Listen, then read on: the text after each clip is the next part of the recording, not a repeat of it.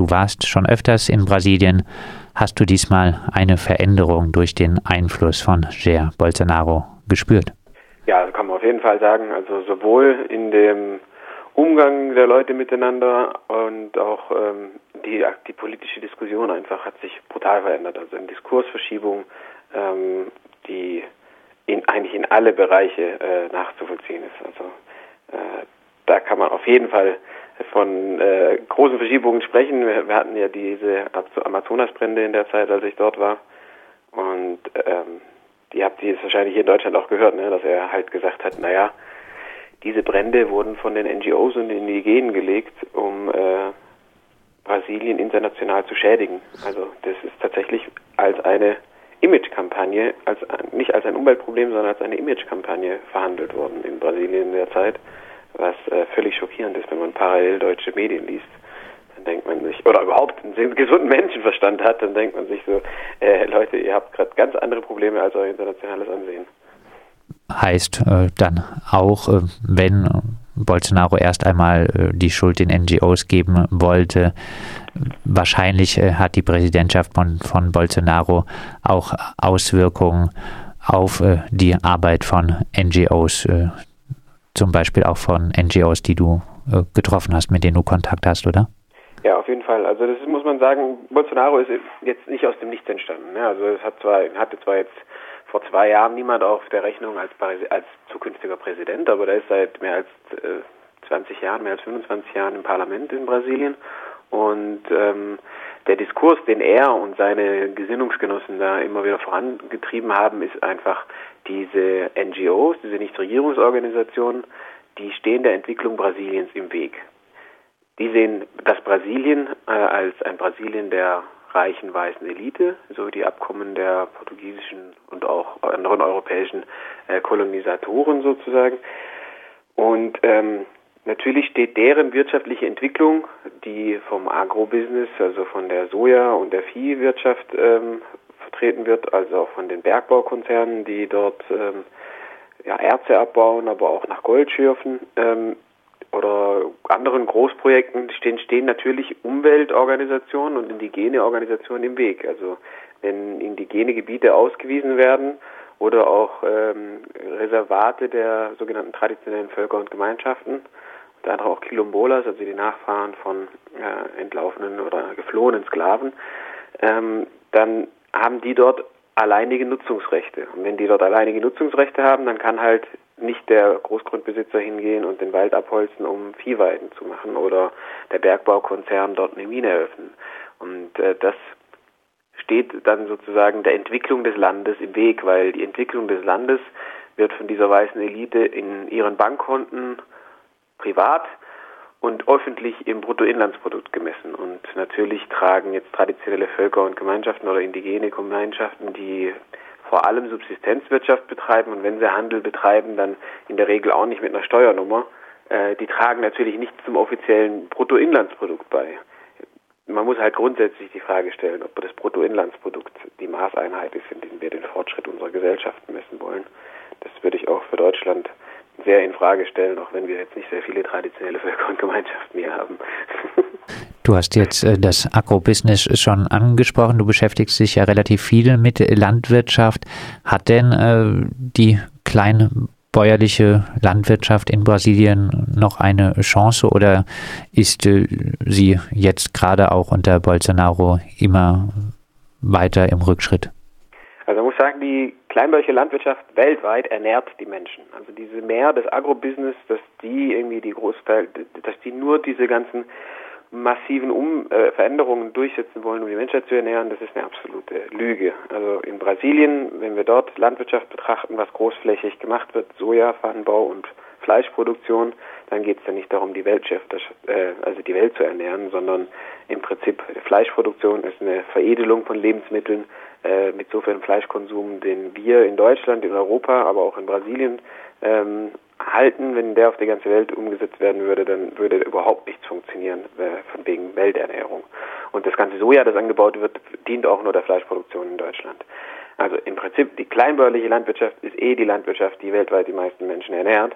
Äh, die gibt es auch in Brasilien und die hat auch in den letzten Jahren oder Jahrzehnten ja fast, also seit dem Amtsantritt 2002 von Präsident Lula und der Arbeiterregierung, die ja bis zum Staatsstreich 2015 regiert haben, haben die auch einiges an Programmen geschaffen, um die kleinbäuerliche Landwirtschaft zu fördern. Da gibt es Programme, die öffentliche Einrichtungen dazu verpflichten, einen nicht unbedeutenden Anteil, ich glaube mindestens ein Drittel der Lebensmittel, die sie in ihrer Schulverpflegung, in der Verpflegung im Krankenhaus und so weiter verwenden, dass die das von kleinbäuerlichen Strukturen kaufen müssen.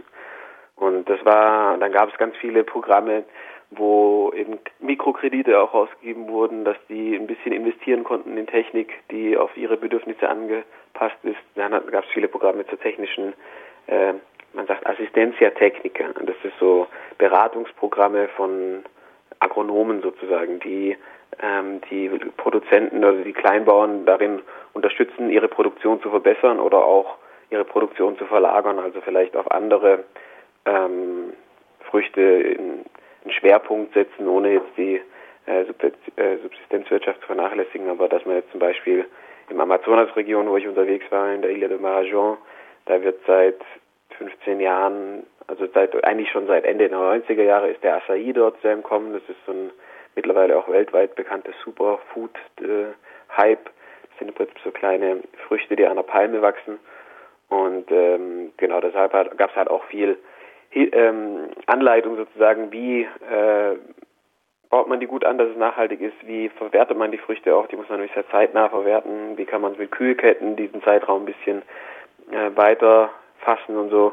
Und so viel in die Programme ist viel gesteckt worden. Da gab es auch viele NGOs, mit denen wir zusammenarbeiten, die viel in diese Assistentia Technica eingebunden wurden. Also die sehr viel dazu beigetragen haben, dass die landwirtschaftlichen Praktiken auch sich in der kleinbäuerlichen Landwirtschaft verbessern. Und das ist einfach jetzt völlig ja, behindert worden durch diese neue Regierung. Also die haben versucht, viele Behörden einfach, also angekündigt haben sie viel, wir schließen das sofort, haben das aber in den meisten Fällen nicht geschafft, die Programme komplett wegzuschaffen, weil dazu bräuchten sie Parlamentsmehrheiten, die sie nicht immer haben, beziehungsweise der legislative Prozess, der geht ein bisschen. Das heißt doch nicht, dass sie das nicht machen werden. Aber was sie halt relativ schnell machen könnten, konnten, sind die Gelder einfrieren. Und ich bin zum Beispiel in Montes Claus in Minas Gerais mit einem Uber-Fahrer gefahren, der eigentlich bei äh, einem dieser Institute arbeitet, die für die ländliche Entwicklung zuständig ist.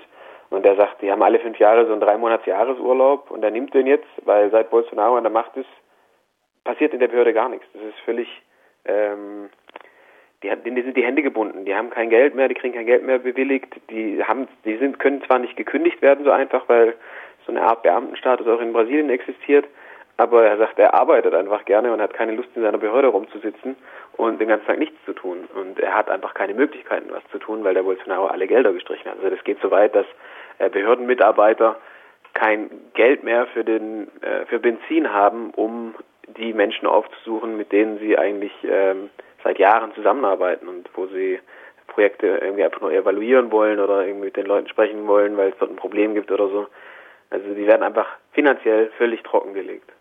Du hast jetzt äh, schon eingangs äh, gesagt, dass äh, sich die Präsidentschaft Bolsonaros sogar auf den Umgang der Menschen untereinander auswirkt. Äh, wie hast du das denn wahrgenommen? Beispiel wahrgenommen, jetzt in meiner Situation war es ja natürlich die Leute fragen, also gerade so der Standardding im Restaurant oder eben beim Taxi oder Uber oder Busfahren oder sowas. Aha, du bist offensichtlich kein Brasilianer, wo kommst du denn her? Aha, Deutschland. Sprichst du aber gutes Portugiesisch, bist nicht nur äh, mal kurz hier. Was, was hast wie denn, warum? Und dann muss natürlich immer gleich kommen, also meine Standardausrede war, wenn ich gedacht habe, das ist vielleicht nicht so opportun, gleich zu sagen, ich arbeite für eine Nichtregierungsorganisation, habe ich immer gesagt, ich bin Vorhautänzer, dann war es meistens auch in Ordnung, wenn ich das nicht sagen wollte. Aber ich habe mich tatsächlich ein bisschen davor äh, gedrückt, manchmal das zu erwähnen, dass ich für eine Nichtregierungsorganisation arbeite, weil ich das Gefühl hatte, dass einfach schon durch diesen Wahlkampf und auch schon vorher so viele Vorurteile gegen Nichtregierungsorganisationen äh, ähm, gesät wurden, dass es nicht hilfreich ist, gleich in die Ecke gestellt zu werden, weil man dann gar nicht mehr weiter unter, sich unterhalten kann und nicht mehr herausfinden kann, was die Leute eigentlich bewegt. Also früher, ich das so für mich reflektiert, früher musste man sich auch hier in Deutschland äh, so ein bisschen rechtfertigen vor den ganzen äh, Wirtschaftsgläubigen und Neoliberalen, die gesagt haben, na diese ganze äh, Vereins- und ehrenamtliche Nichtregierungsarbeiter, das ist ja alles, die machen ja nichts Produktives, eben auch so, die tragen nichts zum Wirtschaftswachstum bei, ne? Das ist ja, das braucht ja niemand so, diese äh, liberale Argumentation. Das gab es in Brasilien auch schon, aber da ist jetzt halt dazugekommen, dass ähm, äh, einerseits dieses, diese, diese Nichtregierungsorganisation stehende Entwicklung des Landes, also auch meiner Entwicklung, jetzt von so einem Brasilianer aus gesehen, ähm, entgegen und die sind vom Ausland finanziert. Das sind sozusagen Agenten des Auslands, die Brasilien schaden wollen. Also man kam sich so ein bisschen vor wie so ein Agent, so ein Spion oder sowas, der irgendwie dem Land schaden will. Und in gewissen, ähm, also ich, man kriegt das auch relativ schnell raus, wenn man ein bisschen ähm, geschickt ist, zu sehen, wo steht denn diese Person, mit der man da jetzt spricht, so politisch. Ähm, und dann manchmal ist es einfach nicht opportun zu sagen, ja, okay, ich bin von der NGO, weil dann gleich der der Kopf sozusagen zugeht des Gesprächspartner, der einen dann in die Ecke stellt, aha, hier, der weiße Deutsche kommt nach Brasilien, um unsere Wirtschaft zu sabotieren und unsere Entwicklung im Weg zu stehen. Du hast also es wird gar nicht mehr gesehen, dass man sich eigentlich für was Gutes einsetzt, für Menschenrechte, für Umweltschutz, ähm, dass ja eigentlich Sachen sind, die der Bevölkerung an sich zugutekommen sollten. Du hast vorhin äh, auch schon angesprochen, äh, die Brände im Amazonasgebiet. Ähm, ich entnehme deinem Reisebericht, äh, dass die Gleichung äh, Menschen raus aus dem Wald auch nicht die Lösung des Problems dort äh, darstellen würde, oder? Nee, also ich war viel mit dem ähm, CNS, heißt der, Consejo Nacional des, ähm, des, Extra, des Extraktivistas, also das sind sozusagen Indigene, aber das sind die Nachfahren der sogenannten Seringeos, der Kautschukzapfer. Also die Seringa, der Kautschuk, war ein sehr wichtiger Rohstoff, bis er dann synthetisiert werden konnte oder durch synthetische Stoffe ersetzt, beziehungsweise durch Plantagen in Indonesien, die brasilianische, der brasilianische Kautschuk nicht mehr so wichtig war. Aber da, da wurden damals sozusagen äh, von der Regierung Menschen, arme Menschen aus dem Nordosten Brasiliens in den Norden, in die Amazonasregion verfrachtet. Ähm, unter anderem auch im Zweiten Weltkrieg haben die Brasilianer mit den Amerikanern einen Pakt geschlossen, äh, um die brasilianische Kriegsindustrie mit Kautschuk zu versorgen im Kampf gegen die Deutschen.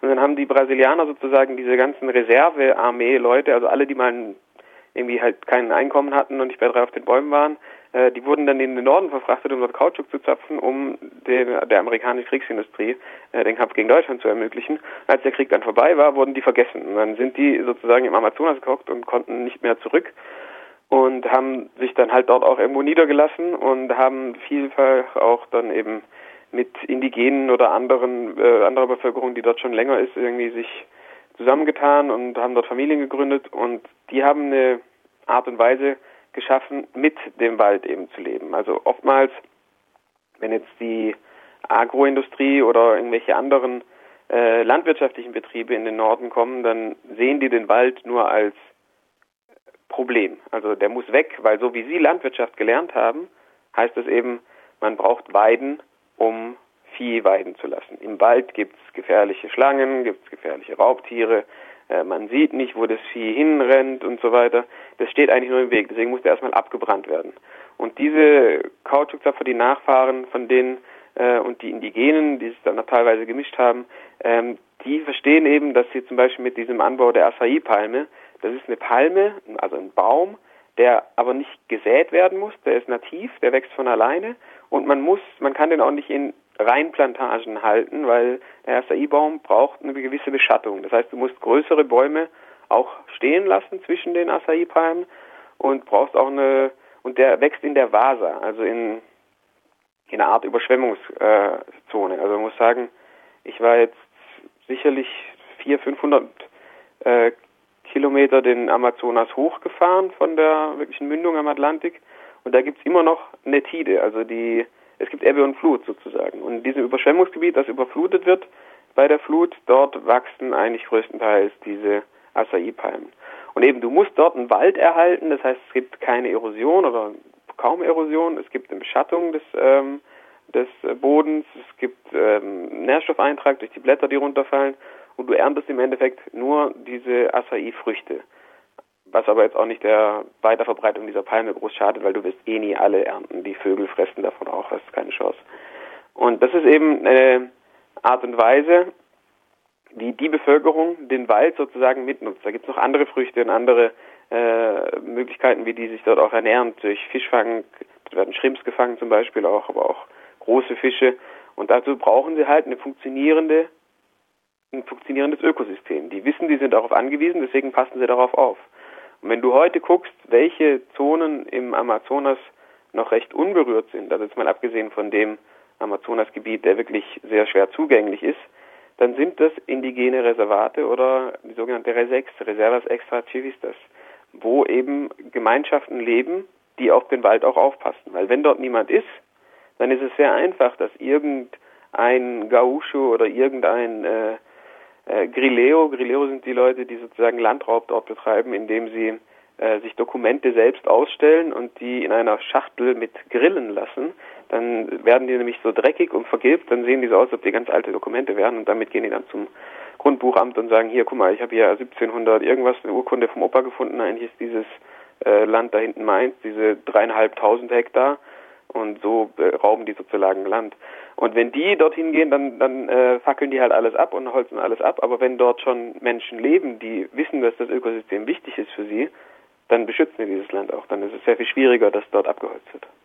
Also genau, im Wald leben Menschen und es ist wichtig, dass dort Menschen leben. Und die große Kritik von diesen Extraktivistas ist eigentlich, dass in diesen ganzen großen Regierungsprogrammen, auch dem Fundo Amazonas und so, dort werden oftmals Programme aufgelegt für Wiederaufforstung. Das heißt, im Endeffekt werden die Leute belohnt, die schon mal das Wald abgeholzt haben und kriegen jetzt Geld, damit sie ihn wieder aufforsten. Die aber, die den Wald stehen lassen haben und auf den aufpassen seit Generationen, die kriegen nichts. Und das finden die natürlich als einen völlig, empfinden die als einen völligen Fehlanreiz. Wenn, das, wenn du dir das unter ökonomischen Gesichtspunkten anguckst, dann denkst du dir, na gut, dann holst du jetzt erstmal ab, verkauf das ganze Holz und holen wir nachher Geld von dem Fundo Amazonas, um wieder aufzuforsten. Vielleicht äh, abschließend, du warst jetzt zwei Monate in Brasilien. Zum Abschluss deines Aufenthalts warst du auch noch auf dem sechsten internationalen Kolloquium für traditionelle Völker und Gemeinschaften. Vielleicht für dich äh, zum Abschluss die Möglichkeit, noch etwas zu ergänzen. Was bleibt von äh, deiner zweimonatigen Brasilienreise im Gedächtnis? Also im Gedächtnis bleibt, dass auch wenn Bolsonaro und seine Clique völlige Freaks sind, gibt es immer noch super viele Leute, Millionen Menschen, die für einen, Fortschritt und ein gerechtes Brasilien kämpfen und die nicht irgendwie aufgeben oder den Kopf in den Sand stecken. Und äh, die zweite äh, Erkenntnis ist, dass es ein Brasilien wirklich nicht gibt. Also jetzt ohne, nein, nein, ich will eigentlich auch dem brasilianischen Nationalismus irgendwie schaden, dazu bekenne ich mich, aber im Prinzip das Wichtige ist zu erkennen, dass es sehr viele unterschiedliche Realitäten in Brasilien gibt. Ich war früher äh, drei Monate in 2012, äh, drei Monate in Rio de Janeiro, auch mit Radio Dreieckland als Partnerschaft. Ähm, und Rio hat nichts, aber auch gar nichts mit dem Leben auf der Ilha do Marajó zu tun. Das ist genauso alienhaft wie das Leben in Freiburg mit äh, der Ilha de Marajó zu tun hat. Also die Brasilianer in den großen kapitalen Städten haben auch wirklich keine Ahnung von der Lebensrealität von diesen traditionellen Völkern und Gemeinschaften in Quilombola ähm, Gemeinschaften. Das ist einfach eine völlig andere Realität. Und ich glaube auch, dieses Nichtwissen und Nichtverstehen ist ein Grund, warum äh, dort diese Konflikte so eskalieren. Das sagt RDL-Redakteur Fabian, der als Mitarbeiter der Kooperation Brasilien Cobra gerade von einer zweimonatigen Brasilienreise zurückgekehrt ist. Wir haben mit ihm über seine Eindrücke aus Brasilien ein Jahr nach dem Wahlerfolg von Jair Bolsonaro gesprochen.